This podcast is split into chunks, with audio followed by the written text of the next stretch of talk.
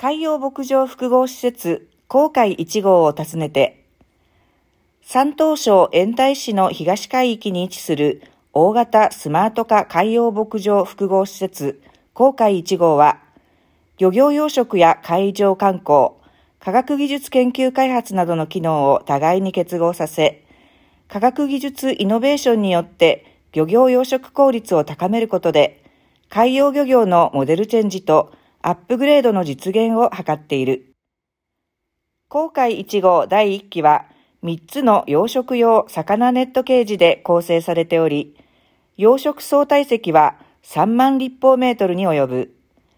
同プラットフォームには自動餌やりや環境モニタリング、船舶との衝突防止など各種システムのほか、